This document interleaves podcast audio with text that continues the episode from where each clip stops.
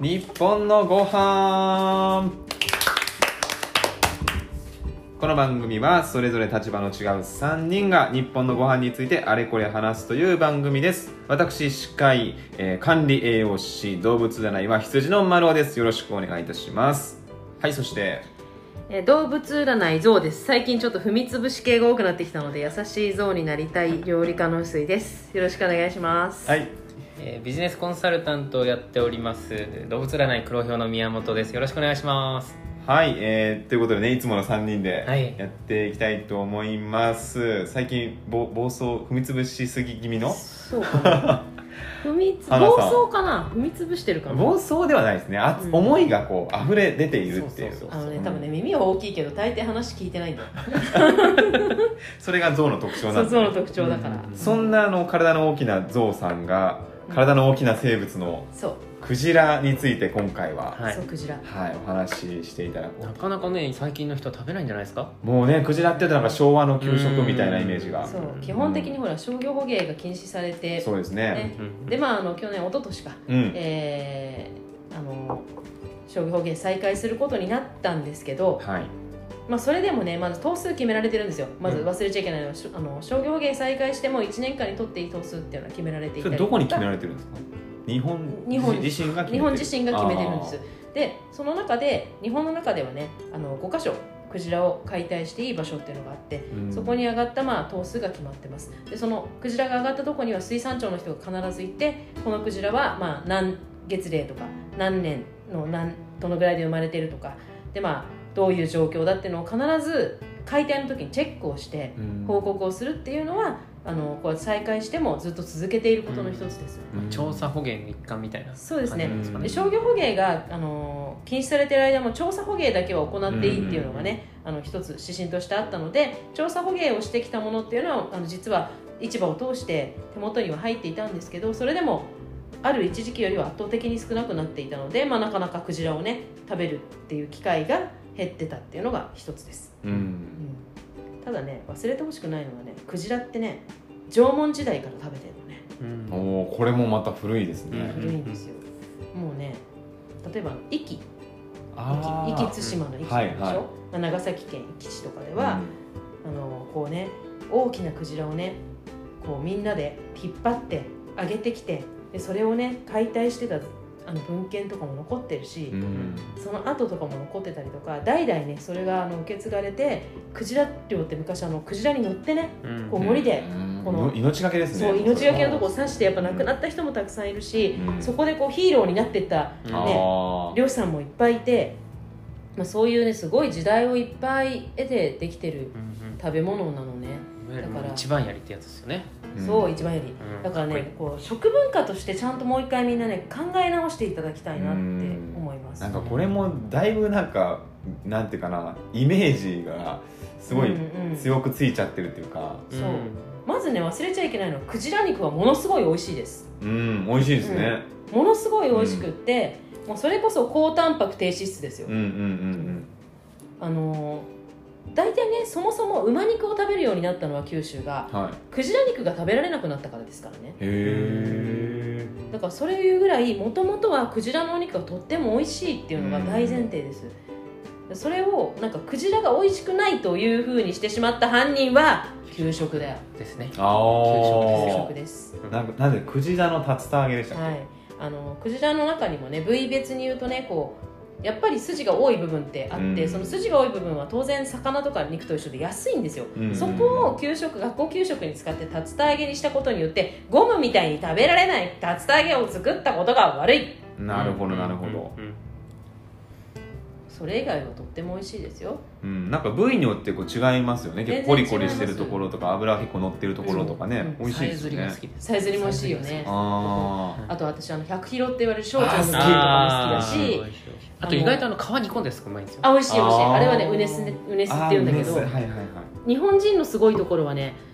クジラを全部食べるのよ、ううん、これですよね。本当に残すことなく食べるんですよ、うんうん、これはねみんな忘れちゃいけないうん、やっぱりあの欧米諸国がもともとその鯨油って言ってねあのクジラの油を取って、まあ、石油がね主流になる前とかは鯨油が主流だったのでそうやって使ってきたりとかまあある、ね、ヨーロッパの一部とかではクジラのタン下の部分だけが美味しいからそこだけを取って捨てていたりとか、うんそういうことをずっと歴史の中でやってきている中で日本っていうのは取ったら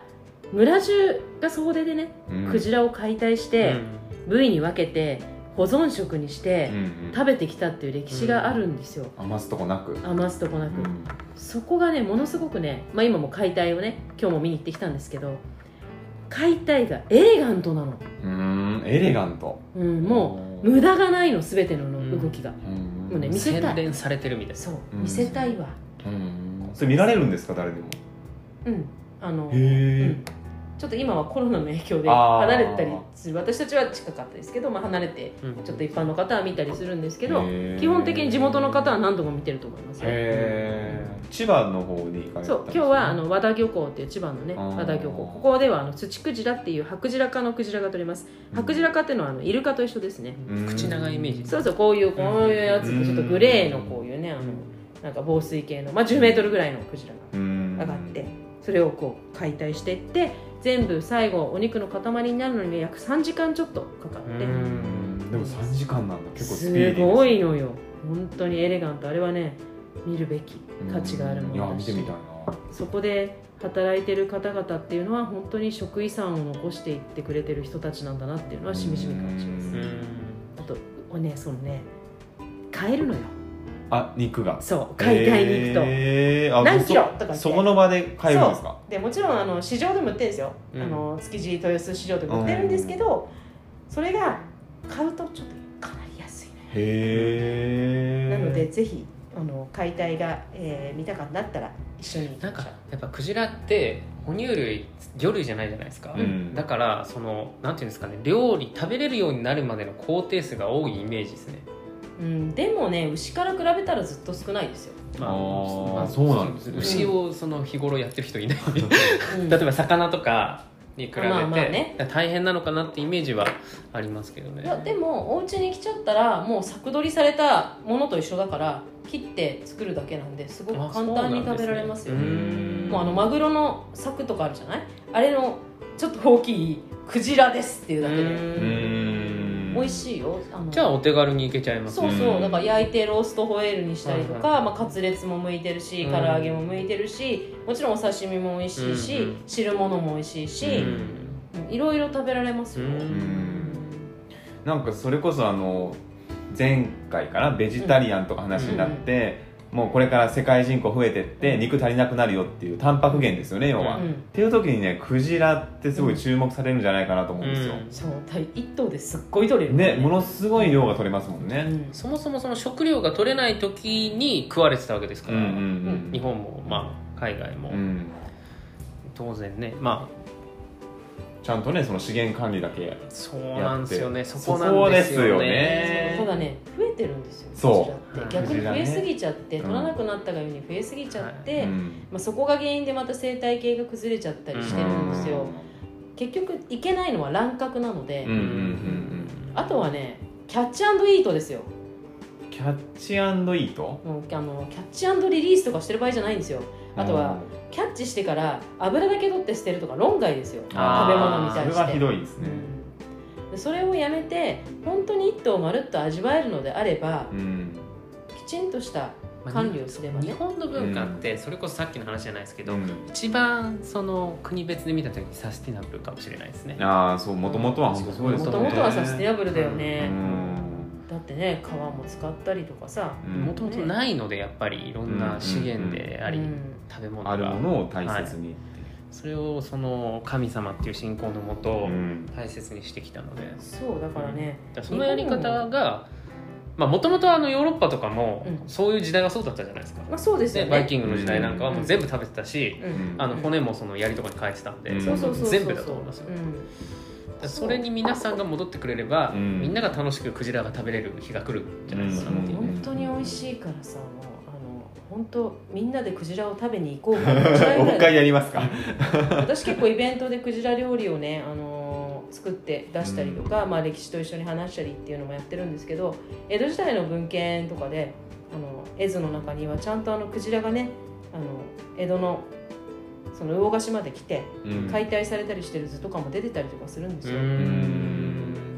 本当にねあのね和歌山の方とか行くとあーすごく歴史が深くうんクジラ漁の話が出ているのでやっぱりあの偏見を持たずにクジラっていうのはまずね一回これ大事なことは美味しいお店で食べてからいやこれ大判断し事てくださういんあのねあんまり美味しくないお店もありますからね正直ねまあね日本酒に一番合いますよね魚の中で多分あー魚なのかな魚じゃのよけど干物だもんそううんかそうかだからまあ海の中でっていう意味だと哺乳類なのでやっぱりあの死後硬直とかも魚とは全然違いますうし、んうんあの解体してるの見てても牛だなって思うどっちかっていうと、うんうんちなみに花さんおすすめのクジラが食べられるお店みたいな紹介しちゃうのどうですか、クジラが食べられるお店というか、はいクジラ自体を買えるお刺身が買えるお店っていうのが、はい築地場外市場の、えー、東県産東に県金の県だと思うんです刀ね剣へえそこ行けばクジラ買えるんですねそうなんですでそうするとあの割とお手軽な値段であのクジラがねもうお刺身になってるのもあるから、うーうんんそういうのいいんじゃないですか、うーんじゃあちょっと買って自分で食べてみるみたいなそうあのね小田原橋っていうのが場外市場にあって小田原橋ビルっていうのがあるんですけどその一番、えーなんて言うんでしょうね道路沿いにあるお店へでーそこに行くともうクジラを叩いてくれて叩き用になっていたりとかお刺身用になってたりとかあとそのお店で作ってるあの着色料のないクジラベーコンだったりとへかえそういうのも置いてるので私はそういうとこでちょっと最初買ってもらうといいかなと思います。うーんもうあの運が良ければイワシクジラあのミンククジラナガスクジラっていうその、ね、あとは煮たりとかっていうそのうんいろんなクジラが食べられたりもしますし食べ比べができるそう今はね土クジラ夏は土クジラがね、はいすごく取れるので、まあ、千葉の方行くと土クジラなんですけどこっちではやっぱりあの土クジラっていうのはあんまり売ってないので、うーんまあ、そういう意味ではすごくね面白いと思いますよ、うーんまあ確かに豊洲っていうね場所からテンションも上がるしうんうんあ築地ねそれねあ築地あか築地そのう場一応外ね豊洲にもあるんですけど豊洲はあの一般人が入ってはいけないというあー前提のもと、いぜひあの築地場外市場の方に行ってもらうといいかなと思います、うーん築地でしたはいすいません 東に県で刀剣さんでほら生でも食べられるから、うん表面だけ焼くだけでも食べれるじゃんだあかーら火入れとかあんま気にしなくていいしあーさそうかそうかうん、今生肉食べられないけど、うんクジラなら食べれるからユッケもできるしおおいやなんか食べたくなってきたなよねえ食そうべいよう う話美ク味しいジでラす食べたくなってきたわただやっぱりそのもうね冷蔵庫にいっぱいある冷蔵庫にいっぱいあるな何キロっていうね肉がただやっぱりクジラが美味しくないって思ってる人とクジラを食べることが悪だって思ってるあー2つのこの考え方によっうてんすごくクジラ文化っていうのそうですがねちょっとさ質の低いものになっているけそうどですねあのなんだったらやっぱちょっと野蛮みたいなイメージもねあのついちゃってますよねちゃってるんでねでも牛食べるんだかうらんねいやもう本当そうなんですようんそこ全然わかんないですね私うん結構そういうものじゃないですかやっぱりあのみんなスーパーでスライスになってるのしか見ないので、うんあのうんバラしてるところも見ないっていう中で、ね、オーストラリアの、ねう、ん団体さんなんかがあんなことを言っいたやりだなんかからすこれるもと結局もう散々このポッドキャストで話してますけど自分の頭で考えないというですねそうよもう日本人のその特性なんですよね、こあれの牛のね屠殺も私屠殺場に行って見学させていただいたりとかしてますけど牛だからいいとかクジラだからいいとかではなくてはやっぱりそのまあクジラの場合は私たちのその漁港に上がってくる時にはもうあの森で撃たれて亡くなった状態を引っ張ってくるのでうん当然生きたクジラっていうのは私もホエールウォッチングぐらいしか見たことないんですけど、その生き物から肉になる瞬間なんですよね屠殺場って、うんうん牛の場合は生きたまま入ってきますから、結局は私たちのために命をね捧げてくださってるって意味では牛だろうが豚だろうがうんクジラだろうが同じことで、うんそれをどれだけ無駄なく食べるかっていうところで、うんね、私たち人間が背負ってる業の一つだから、うね、私たち肉食だしそれをこれだからいいっていうのはなんかまるちゃんは顔がいいから食べないけど宮本さんすぐ食べたみたい なすごい踏みやつがあ 潰しる方だかなっていうさ だってそう思わないちょっともう例えが面白すぎていやいやいやもう入ってこ他ないに今例えがなかったここに2人しかいなかったからういん名前言われてドキッとしたよやだってそうじゃんだってさこの子はちょっとなんか優秀だからちょっとなんかハーバード大学とか行けるからうんだから食べちゃいけないけど、東大にしか行けないやつは食べちゃっていいよって言われてるもんなんですよ、ううんんこれは私は本当にナンセンスだと思ういん、まだから逆にそれ差別してるってことですよね差別ですよ命をす、うん命の差別、それを言ったらもうその植物だって生きてるわけだそうそうそうそうそうそう何も食べられなくて何も食べられないプラーナしか食べられない、うんというかなんかそれこそあの完全栄養食そうそれは本も当う原に完材全料にの命ですからねそうですねまあそ 植うね物系であったとしてもねオールケミカルっていうねでも本当にそうだよなんかこうね生きてるものに対しての順位をつけてるっていうことはうんまず私は絶対に許されない行為だと思う、うんううんん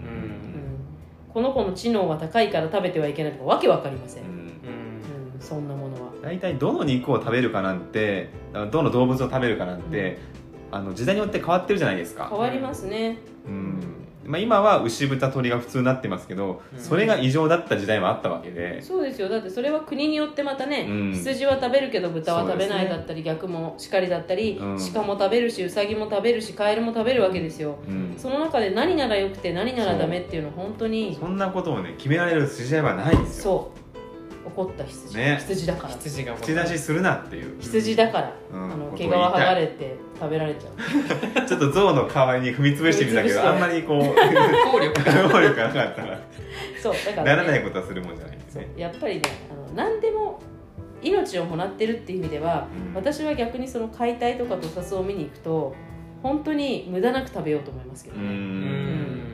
無駄にしてはいけないっていうその命をっていう方に思いますし、うん自分の子供にも見せたいなって思いますよ私は、ううんんやっぱその命っていうんであれば考え方によってはクジラの命、まあ、一つ犠牲にしてしまうけれどもめちゃくちゃ肉取れるわけじゃないですかそうそで逆に言うとなんかそのあのなんだシラスとかの方がやばいですよねう確かにねもう一口で何個の命をっていうそうですね仏教的にはそうらしいでもすうよ一命って命は一つそうというそうそ考えうなんそうで命は一つだからねそそうなんですよね、クジラは超たくさんプランクトン食ってるんでそうそうそれを言ってしまうともうなんかこなるほどねそうのよ脈々とそうな っちゃうなんならタラとかも食べちゃってるからね、うこんれね。なんかそういうとあの一命の中に何命入ってるって話になっちゃうんだけど。あと発酵食品なんてもっとですよもヨうそうだよ。ーグルトなんて一体な何億何兆個のその命を奪ってるんだだからそういう意味で言うとやっぱ人間 何のは話だよ必要以上に感謝しないといけないんじゃないですかそうですねそうそうこれだけの大きさしかな生いかされてるどんだけでかくても2メートルじゃないですか、うんどんだけでかくてもうん百数十キロなのにもかかわらずめちゃくちゃ食ってますからそうね寿命も長いしね本当にねだからなんか10メートルのクジラ見て、ああ今日は小さいねとか言ってるけど、お前の方がよっぽど小さい人間だよ って、それを言ってる人たちを見て遠くから私は思うんだけど、そうでだもかすっらごい量が取れるかうらん、うんやっぱり地元の人たちはね、それをあのタレっていうのをね、千葉で作って。あーはい塩漬けもうそもそもは塩漬けに薄く切って塩漬けにして干して保存食にしたり、まあ、今は醤油みりん漬けにしたりとかしてうんいわゆるそのお肉がね取れない間もそうやって食べてきたのねうん日本のその干物とかもそうなんだけどやっぱりその保存して食べつないでいくっていうことがすごくうまくやってきた民族のはずなんだよねうんう、んいやその食べつなぐってとこでいくと、まあ、商業捕鯨再開されたじゃないですか、うんでも取れるけれども食べる人が結局少なくなったりとかすると、途絶えるじゃないですか、途絶唱えますえるねそこですよねだからどうそそうのね食べる人を増やすかというかそうやっぱりね、食べてもらいたい食べさせてあげたいからイベントをよくやるし、うんあと忘れちゃいけないのはねクジラって結構な地方でお雑煮の出汁がクジラのとこ多いんですあよーたあー美味しかったへ美ね味しいのようんクジラのねうねすって言って脂身のところとかを使って出汁を取るっていうのが青森だったりあとうん新潟ではねクジラ汁が名物料理郷土料理だったりとかするんですねあと例えば高知だったりとかするとクジラのすき焼きになってたりとかうんいろいろあるのでそういった郷土料理をまず本当に美味しいものを食べてもらいたいかな、ううんんその人たちの郷土料理なんだから確かにい言いたくないですけどポロッと入った居酒屋にもクジラある時ああーあるねクジラベーコンとかあもるるしるんですよいねやそれがねマジ本当食えたもんじゃないまあんでねあんま美味しいの見ることないな、うんまあでもその一番知ってほしい若い人たちはしょうがないんですよそうだねっからわざわざ専ス門店なかなか行かないもんね、はい分かったじゃあ3人でやろうクジライベントタートははい急に決まったよもうあれだよ私あのミンククジラかぶるかちょ何やるんですかかぶるんですか、ら そうだから被り物ミンクと流すとイワシクジラとかこれポッドキャストなんで見えないですよえだからあのイベントするのあオフ会的なやつそうオフ会でみんうんクジラ3つかぶるからで私料理する刺身も出すはいもうあのローストホエールも作るうわー食べたいみんなで本当に美味しいクジラを食べましょうっていうのを私ずっとあのこれもう何年かずっとやってるんですよえー、ぜひ食べていただきたい特に若い人にうんやっぱり年配の人はねそうです来ねるのよもう結そのの構あー若い人に食べてもらうっていうのうがんここが多分死活問題それやっていかないとうん途絶えちゃいますもんうんね、やっぱこれだけ飽食の時代で、まあ、うん美味しいもの、まあ、いろんな考え方あるんですけど、うん美味しいものに対するたくさんあるじゃないですか、うんでそこであえてのクジラっていう選択肢はうん彼ら彼女の中にないんですうよ、んぜ絶対にうんうんうんじゃあこのイベントは30代以下限定ですね35歳以下にしようか35歳以下、どっちにしろ戦いが戦いが大変な戦いまあ、40歳以下ぐらいでもいいか なだってほらだって30歳の人がさ「なんかすいませんうちの旦那41歳なんですけど一緒にいちゃダメですか?」とか言われると さそれはまあいいじゃない ですか同伴はまあ OK 「何それ同伴って同伴したか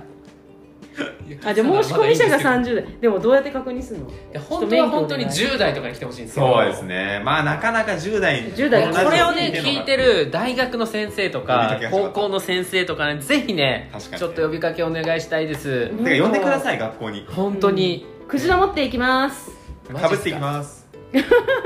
栄養学の説明もして、あそうねそうねそうですねうんビジネスの話しといて僕いらない人じゃないですかいやいやいやあの賑やかしで